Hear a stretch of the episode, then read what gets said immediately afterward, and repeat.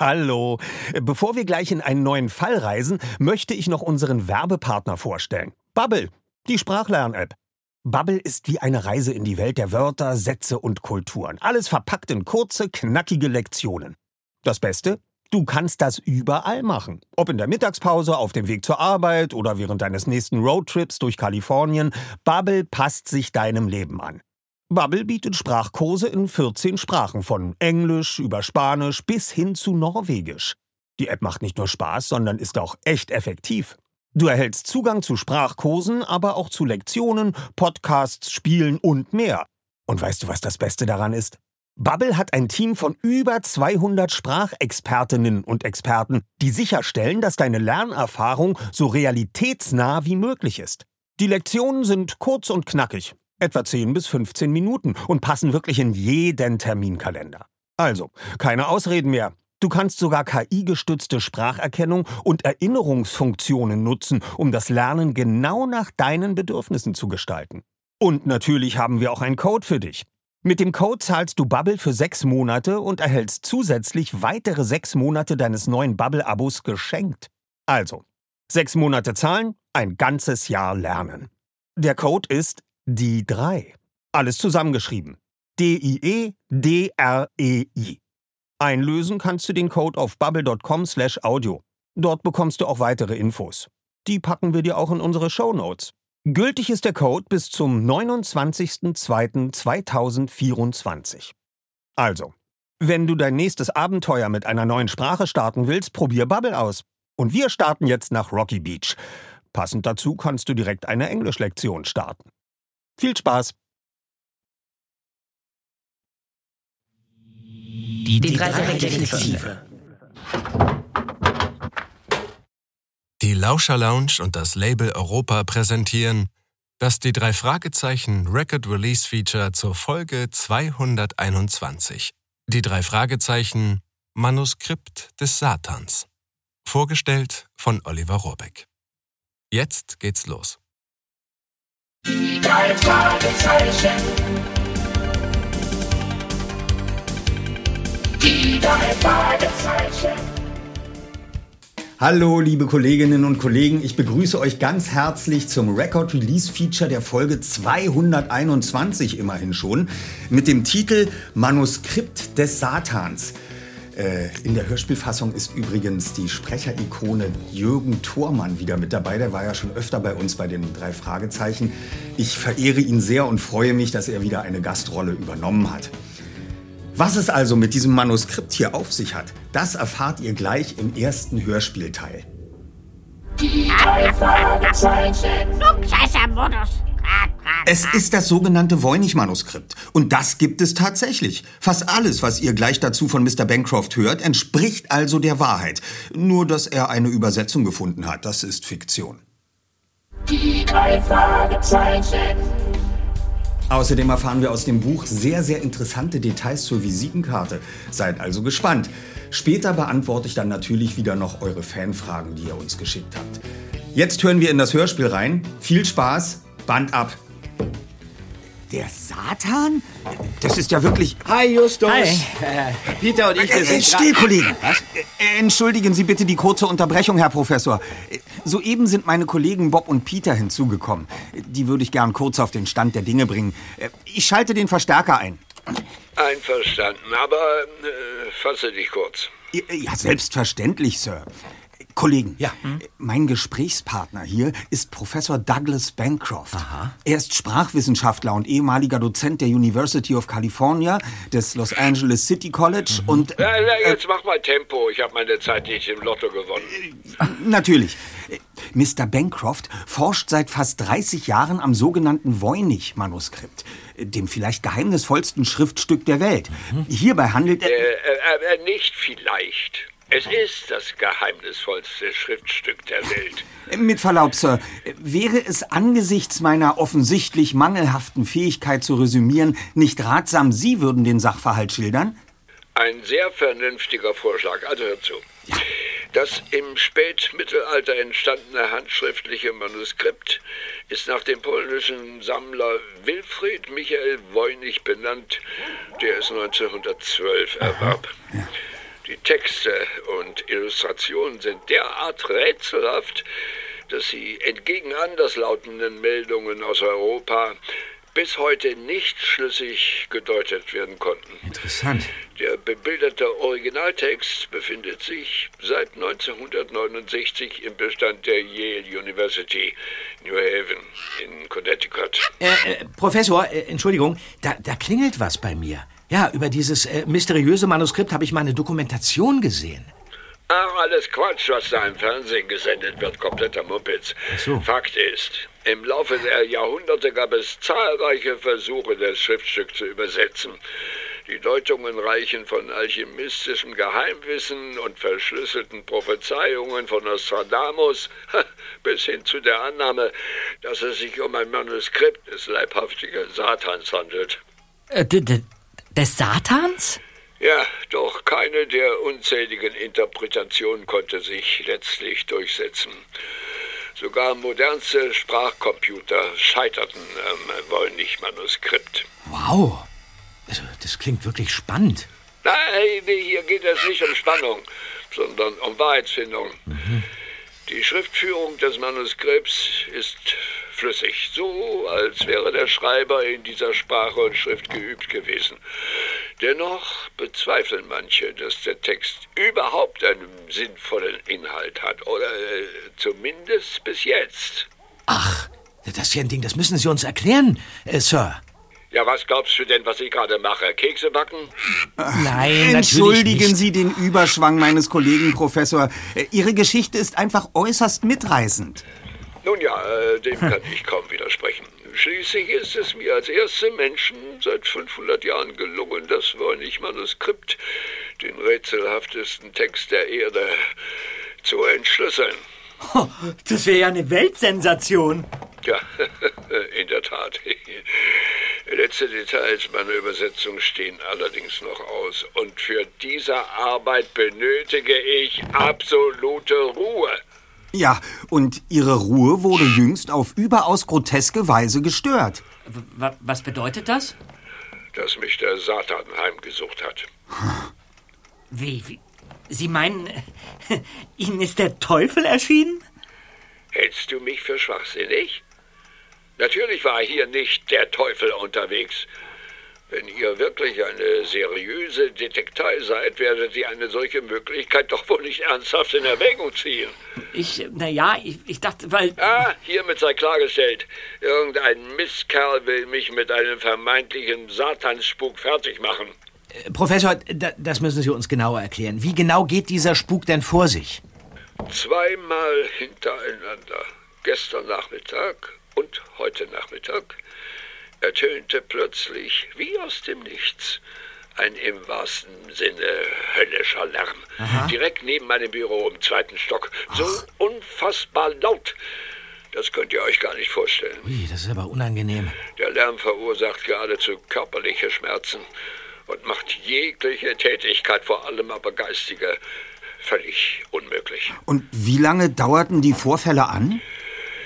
Das erste Mal etwa zehn Minuten. Das zweite Mal eine halbe Stunde. Vielleicht nimmt es mit jedem Mal zu. Und niemand weiß, wie lang die nächsten Attacken sein werden. Es ist zum, zum Verrücktwerden. Und, und die Quelle des Lärms ließ sich nicht auffinden? Weder mein Butler, meine Haushälterin, also meine Sekretärin noch ich sind auf eine Spur gestoßen. Seltsam. Der Spuk war durchsetzt mit gekreischten und gebrüllten Drohungen. Unter anderem auf Englisch, Lateinisch und Griechisch. Also Drohungen, die einen Rückschluss auf Ihre Sprachforschung an dem Manuskript zulassen. Exakt. Zwei ständig wiederholte Sätze waren zum Beispiel Satan wird dich holen, Satan wird dich verschlingen. Offensichtlich soll mir das Ganze weismachen, dass der Satan die kurz bevorstehende Übersetzung seines Geheimmanuskripts verhindern will. Ja, und haben Sie einen Verdacht, wer für diese absonderlichen Vorfälle verantwortlich sein könnte? Na, jeder, der wie ich an der Übersetzung des Wollich-Manuskripts arbeitet. Ja, aber mit welchem Motiv? Wenn es dem Täter oder der Täterin um ihre Forschungsergebnisse ginge, dann wäre doch ein schlichter Einbruchsdiebstahl das naheliegendste und nicht irgend so ein irrer Hokuspokus.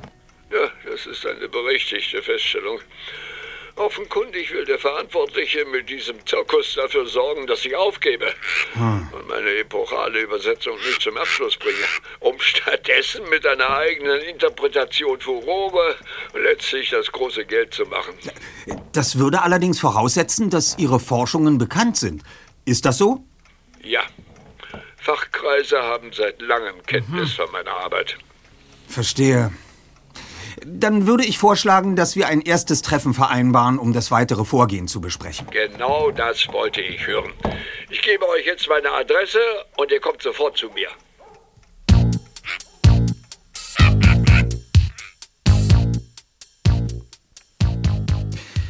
Vor Ort verschaffte sich das Trio zunächst einen Überblick. Im Zentrum von Bancrofts Grundstück ragte hinter großen Oleanderbüschen eine zweigeschossige, weißgetünchte Villa mit flachem Ziegeldach und hohen Fenstern auf. Die Balustraden an den zahlreichen Balkonen bestanden aus tropfenförmigen kleinen Säulen. Zielstrebig stiegen sie die rund um das Haus reichende Veranda hinauf. Weil es keinen Klingelknopf gab, betätigte Justus den schweren Ring eines altmodischen Türklopfers mit Löwenkopf. Zunächst geschah nichts. Dann erklangen dumpfe Schritte. Mit lautem Knarren öffnete sich die große schwarze Tür. Doch nicht Professor Bancroft, von dem Justus während der Fahrt ein Foto im Internet gefunden hatte, stand nun vor den Jungen, sondern ein hochgewachsener Mann Ende 40 in perfekt sitzender Butler-Uniform, der die Besucher mit herablassender Miene fixierte. Bedaure, aber wir kaufen grundsätzlich nichts an der Tür. Guten Tag. Mit diesen Worten wollte der Mann die Tür wieder schließen. Doch flink kam ihm Justus zuvor. Ähm, hier liegt ein Missverständnis vor, Sir. Wir hegen nicht die Absicht, Ihnen oder jemand anderem irgendetwas zu verkaufen, sondern haben einen Termin mit Ihrem Arbeitgeber, Professor Douglas Bancroft. Der Butler zog die Stirn kraus.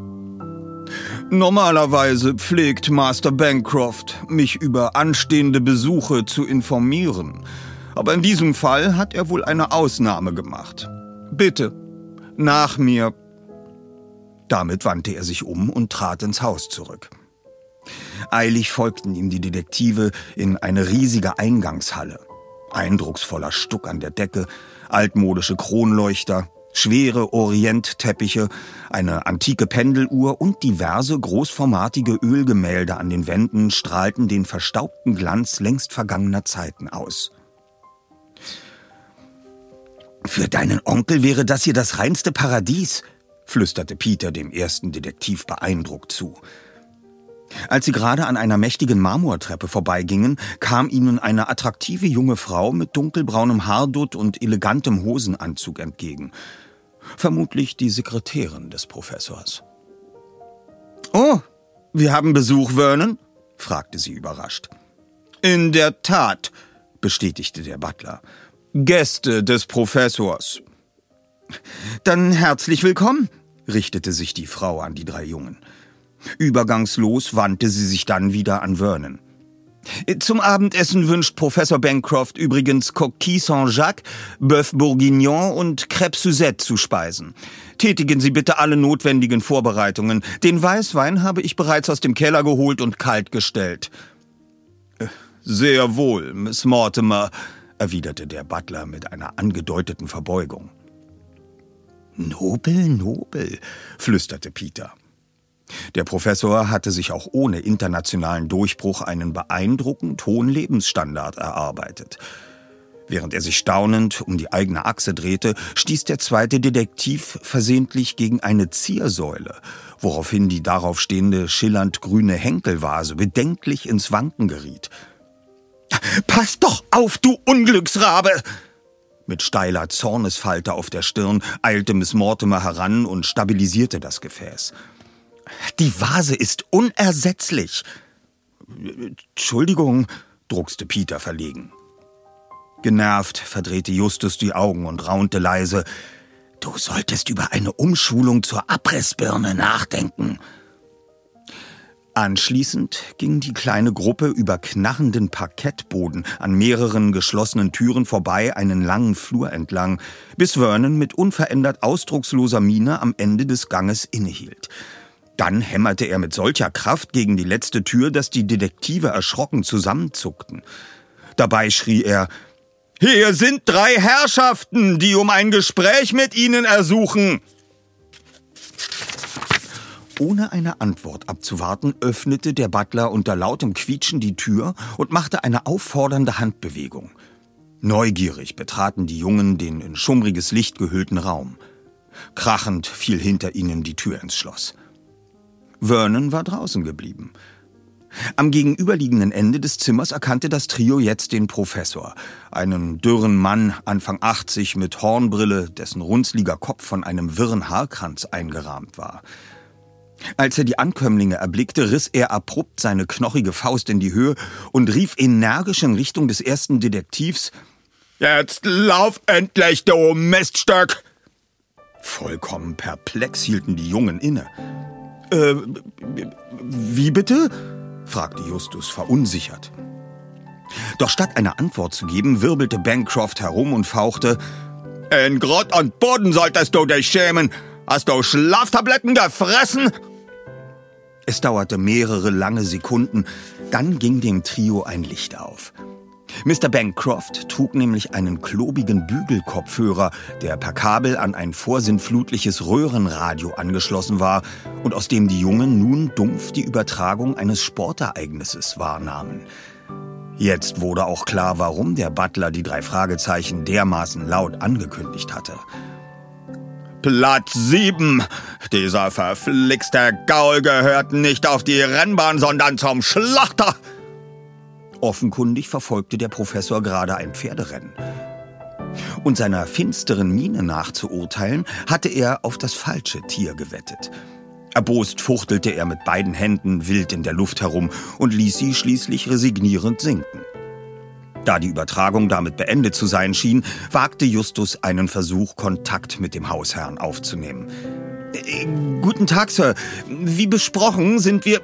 Doch bevor der erste Detektiv den Satz beenden konnte, presste der Professor seinen Zeigefinger auf den Mund, huschte mit erstaunlicher Behendigkeit zum Radio und stellte einen anderen Sender ein. Unter den Klängen eines klassischen Musikstücks Justus tippte auf ein Violinkonzert von Johann Sebastian Bach, schloss der hagere Mann nun versonnen die Augen und tänzelte bedächtig dirigierend durch den Raum. Offensichtlich musste er seine Nerven beruhigen. Einige Augenblicke später riss er sich den Kopfhörer herunter und warf ihn achtlos beiseite. Die drei Fragezeichen. Was soll das überhaupt bedeuten? fragte er übergangslos, so als befände er sich längst in einem Gespräch mit dem Jungen. Angesichts dieses sonderbaren Verhaltens musste Justus zunächst seine Gedanken sortieren. Nun, das Fragezeichen ist ein Symbol für das Unbekannte, für unbeantwortete Fragen, ungelöste Rätsel und jegliche Art von Geheimnissen. Unsere Aufgabe ist es, all diesen Phänomenen auf die Spur zu kommen und sämtliche an uns herangetragenen Fragen zu klären. Deshalb haben wir das Fragezeichen als das Markenzeichen unseres Detektivunternehmens gewählt. Er holte eine seiner Visitenkarten hervor und überreichte sie dem Professor. Die drei Detektive. Drei Fragezeichen. Wir übernehmen jeden Fall. Erster Detektiv Justus Jonas, zweiter Detektiv Peter Shaw, Recherchen und Archiv Bob Andrews. Mr. Bancroft betrachtete sie stirnrunzelnd. Hm, nicht besonders originell, aber zumindest in sich stimmig. Die drei Fragezeichen. Na, das kann ja noch heiter werden mit Mr. Bancroft. Ähm, erst einmal ganz vielen herzlichen Dank für eure vielen Anmerkungen, Fragen und Kommentare. Ein YouTube-Kommentar von Luca hat mich auf eine Idee gebracht, dieselbe Frage euch zu stellen. Er schrieb, welche Folge von den drei Fragezeichen ist die gruseligste? Und antwortete selbst darauf mit O du Finstere, äh, der Geist des Goldgräbers und der tanzende Teufel. Ja, also wenn ich jetzt beurteilen sollte, welche Folge der drei Fragezeichen die gruseligste ist, ähm, dann fällt mir das ehrlich gesagt schwer, weil ich ja nicht zu den Leuten gehöre, die im Laufe der Jahre die Folgen immer wieder gehört haben. Das heißt, ich habe manche Folgen schon ewig lange nicht mehr gehört. Ich habe sie mir dann einmal hinterher, wenn sie fertig produziert waren, angehört äh, und dann aber wahrscheinlich äh, kein weiteres Mal. Eine der gruseligsten Folgen für mich ist zum Beispiel Nacht in Angst. Das spielt ja in dem Museum. Äh, Justus ist die ganze Zeit mit Morten im Fahrstuhl äh, eingeklemmt und kommt da nicht raus. Und äh, Peter und Bob äh, sind draußen auf der Flucht vor einem Einbrechertrio. Das fand ich ehrlich gesagt ähm, auch eine ziemlich gruselige Folge. Die fand ich auch insgesamt einfach ähm, ganz hervorragend, wenn ich mal ganz ehrlich bin. Die mag ich. So, und jetzt seid ihr an der Reihe. Ich möchte wissen, welche Folge verursacht bei euch am meisten Gänsehaut? Wir werden dann beim nächsten Mal das Top 3 Ranking bekannt geben, was ihr denn abgestimmt habt und äh, welche Folgen das sind, die am meisten von euch dazu genommen wurden. Ihr könnt natürlich auch wieder weitere Fragen stellen. Wir freuen uns immer darüber. Äh, schickt uns eine Sprachnachricht, ein kurzes Video oder eine Mail an mitreden.lauscherlounge.de. Äh, Einfach alles her damit. Wir gucken uns das alles an. Vielen Dank. Die drei Fragezeichen. So, ich hatte euch ja versprochen, dass wir etwas mehr über die Visitenkarte erfahren. Also, kurz nachdem Justus die Visitenkarte überreicht hatte, stellte Mr. Bancroft die entscheidenden Fragen. Wer von euch war denn nun derjenige mit den exzellenten Zwischenbemerkungen? Zögerlich hob der dritte Detektiv die Hand.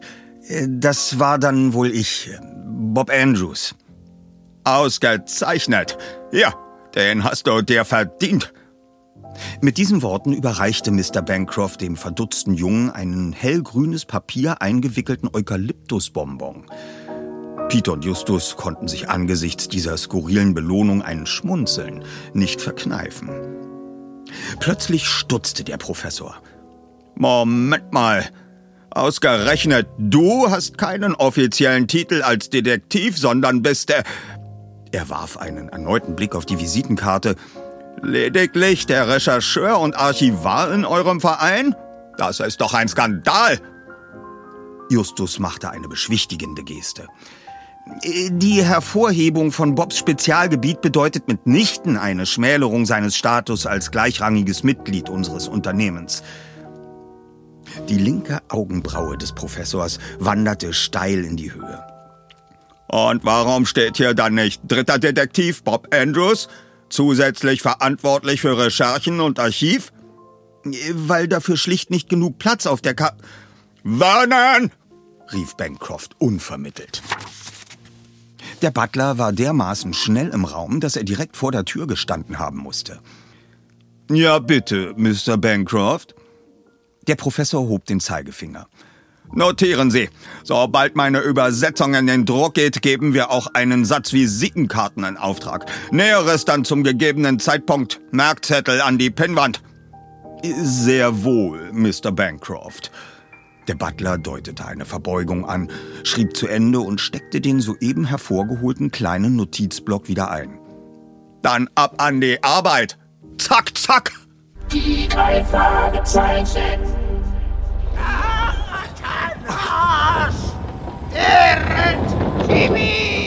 Das, das ist ja entsetzlich. Das scheint direkt aus einem der Räume über uns zu kommen.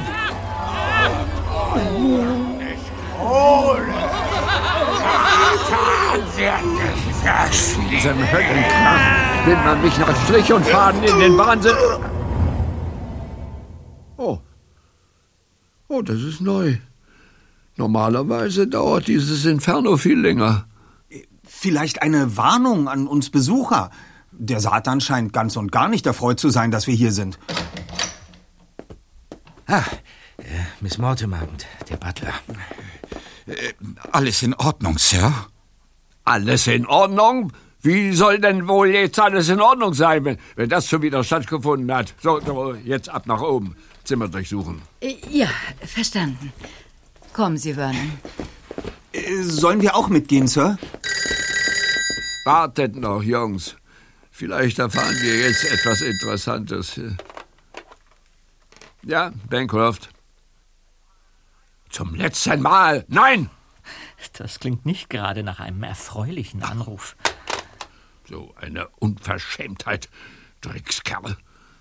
Äh, äh, gestatten Sie die Frage, Sir. Das, äh, das Telefonat, äh, stand das in Zusammenhang mit den akustischen Vorfällen, die Sie heimsuchen? Punkt eins, ja, ich gestatte die Frage. Punkt zwei, nein. Mhm. Das Ah. Telefonat hatte nicht das Geringste mit dem Satansquatsch zu tun. Dabei belassen wir es. Nun gut, das akzeptieren wir natürlich. Ich muss allerdings festhalten, dass eine solche Abwehrhaltung aus detektivischer Sicht nicht sehr förderlich Apropos Detektive. Ich darf doch wohl davon ausgehen, dass ihr mir helfen werdet. Ihr habt ja nun mit eigenen Ohren gehört, was hier los ist. Ja, Herr Professor. Die drei Detektive übernehmen hiermit den Fall Manuskript des Satans. So, das war's auch schon wieder mit dem Record Release Feature der Folge 221, die drei Fragezeichen Manuskript des Satans. Das Buch hat übrigens Henrik Buchner für den Kosmos Verlag geschrieben. Die Hörspielfolge erscheint am 3. März 2023, also jetzt schon sehr bald. Wir hören jetzt noch mal ins Hörspiel rein äh, und springen etwas in der Handlung. Mr. Bancroft geht mit den Fragezeichen die Verdächtigen und Unverdächtigen durch und schickt sie anschließend auf die Suche nach Lautsprechern oder ähnlichem, das den Lärm verursachen könnte. Viel Spaß. Macht's gut. Bleibt gesund. Band ab. Doch obwohl die drei Detektive wahre Vollprofis im Suchen und Finden verborgener Gegenstände waren, hatten sie auch nach über einer Stunde immer noch nichts Verdächtiges entdeckt.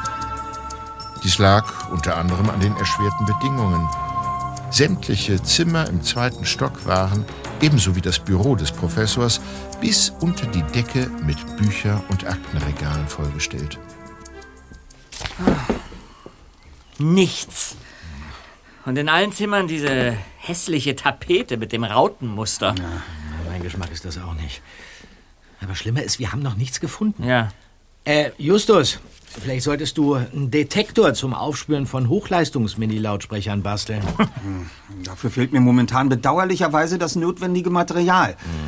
Bleibt vorerst also nur das traditionelle Detektivhandwerk. Aber bevor wir weitermachen, sollten wir erst mal mit unseren Familien klären, dass wir heute hier nächtigen werden. ja, stimmt, einverstanden.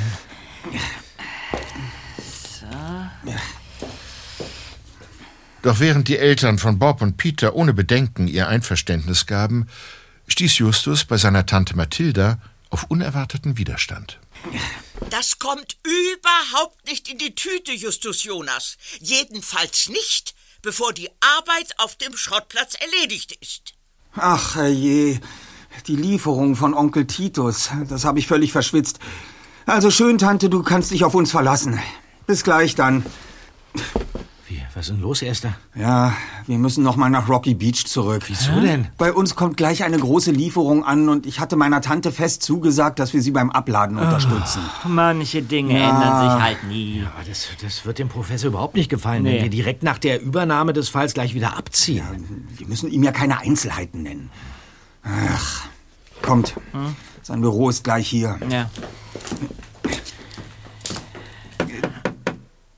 Was gibt's? Dürfen wir kurz eintreten, Sir?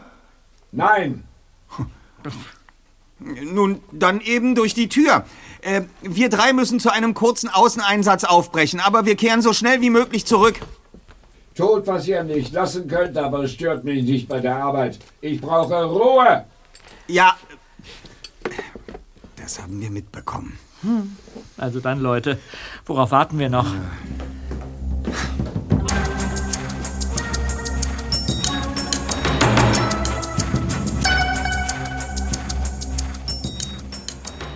Eine knappe halbe Stunde später hatten die drei Detektive das Gebrauchtwarencenter T.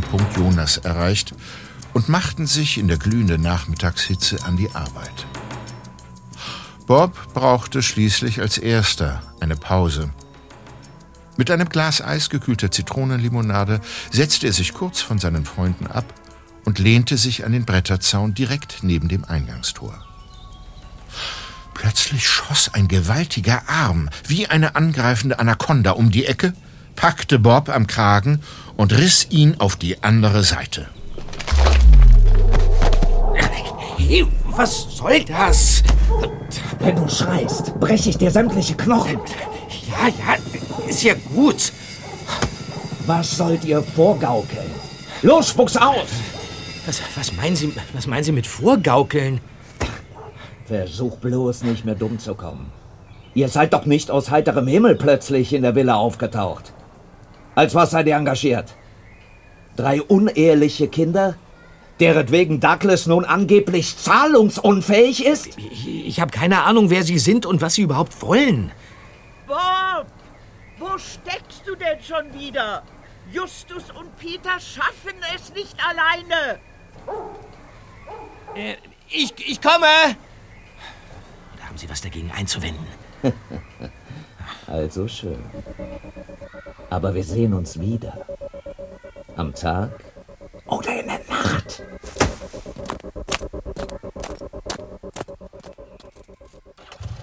Das war das die drei Fragezeichen Record Release Feature zu Folge 221. Die drei Fragezeichen Manuskript des Satans. Eine Produktion der Lauscher Lounge im Auftrag des Labels Europa. Sprecher Oliver Rohrbeck.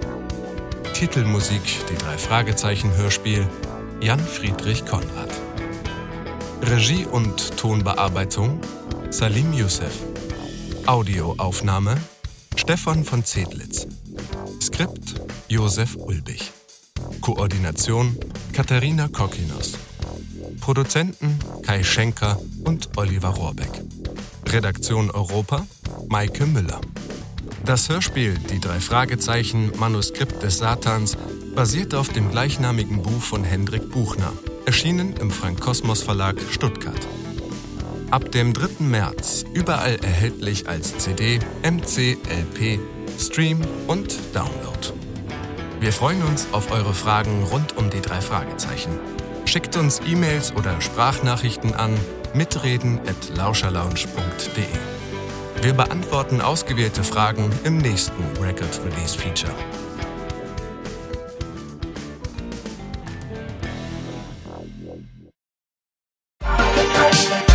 Körting und uns ist es ja so, wir siezen sie heute noch und sie duzt uns immer noch. Oliver, wie schön, hattet ihr eine schöne Anreise? Ja, danke, Frau Körting. Ähm, wollen wir denn gleich anfangen? Ja, komm, Justus, setz dich mal schon hin. Und schon quält sie in die Rollennamen und dann den ganzen Tag redet sie einen nur noch mit Rollennamen an.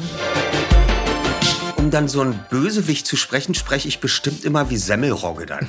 Ja, so ein bisschen eklig, ja. Das kann so, wo man sein, dann ja. gleich rauskriegt, dass der nicht der Sympath ist. Habe ich dann noch entwickelt, diesen Akzent, den er hat. Und das äh, macht große Freude, ist großer Erfolg. Ich könnte sofort einen Seufzer-Workshop mit euch hier machen. Äh, glücklicher Seufzer, hinsetzender Seufzer, ärgerlicher Seufzer, ja, verliebter Seufzer, weil da können wir den ganzen Tag, ähm, die klingen alle anders. Die ganze Folge vom Hörspielplatz könnt ihr jetzt überall hören, wo es Podcasts gibt. Hallo. Bevor wir gleich in einen neuen Fall reisen, möchte ich noch unseren Werbepartner vorstellen. Bubble, die Sprachlern-App. Bubble ist wie eine Reise in die Welt der Wörter, Sätze und Kulturen. Alles verpackt in kurze, knackige Lektionen. Das Beste? Du kannst das überall machen. Ob in der Mittagspause, auf dem Weg zur Arbeit oder während deines nächsten Roadtrips durch Kalifornien. Bubble passt sich deinem Leben an. Bubble bietet Sprachkurse in 14 Sprachen, von Englisch über Spanisch bis hin zu Norwegisch. Die App macht nicht nur Spaß, sondern ist auch echt effektiv. Du erhältst Zugang zu Sprachkursen, aber auch zu Lektionen, Podcasts, Spielen und mehr. Und weißt du, was das Beste daran ist? Bubble hat ein Team von über 200 Sprachexpertinnen und Experten, die sicherstellen, dass deine Lernerfahrung so realitätsnah wie möglich ist. Die Lektionen sind kurz und knackig, etwa 10 bis 15 Minuten und passen wirklich in jeden Terminkalender. Also, keine Ausreden mehr. Du kannst sogar KI-gestützte Spracherkennung und Erinnerungsfunktionen nutzen, um das Lernen genau nach deinen Bedürfnissen zu gestalten. Und natürlich haben wir auch einen Code für dich. Mit dem Code zahlst du Bubble für sechs Monate und erhältst zusätzlich weitere sechs Monate deines neuen Bubble-Abos geschenkt. Also, sechs Monate zahlen, ein ganzes Jahr lernen. Der Code ist die 3. Alles zusammengeschrieben. D-I-E-D-R-E-I. Einlösen kannst du den Code auf bubble.com slash audio. Dort bekommst du auch weitere Infos. Die packen wir dir auch in unsere Shownotes. Gültig ist der Code bis zum 29.02.2024. Also, Wenn du dein nächstes Abenteuer mit einer neuen Sprache starten willst, probier Bubble aus. Und wir starten jetzt nach Rocky Beach. Passend dazu kannst du direkt eine Englischlektion starten. Viel Spaß!